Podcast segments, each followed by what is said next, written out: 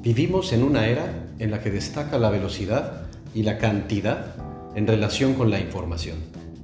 Mucha información y muy rápido. Este exceso de velocidad y cantidad de la información no está erradicando la ignorancia.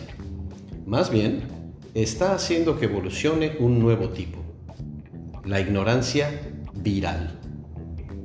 Siempre ha existido el ignorante que piensa que sabe, lo sostiene y lo defiende. Pero hoy esa se ha convertido en una ignorancia viral. Esos ignorantes se multiplican a la misma velocidad a la que se difunde información dudosa o falsa.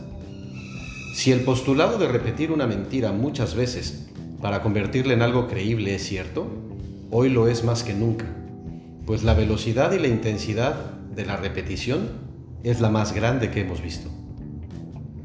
Información no es verdad.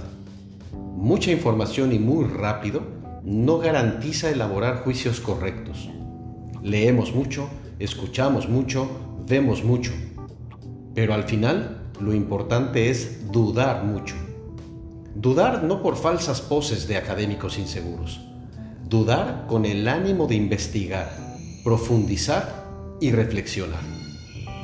Transforma tu vida y la de los demás. Claro que puede ser mejor.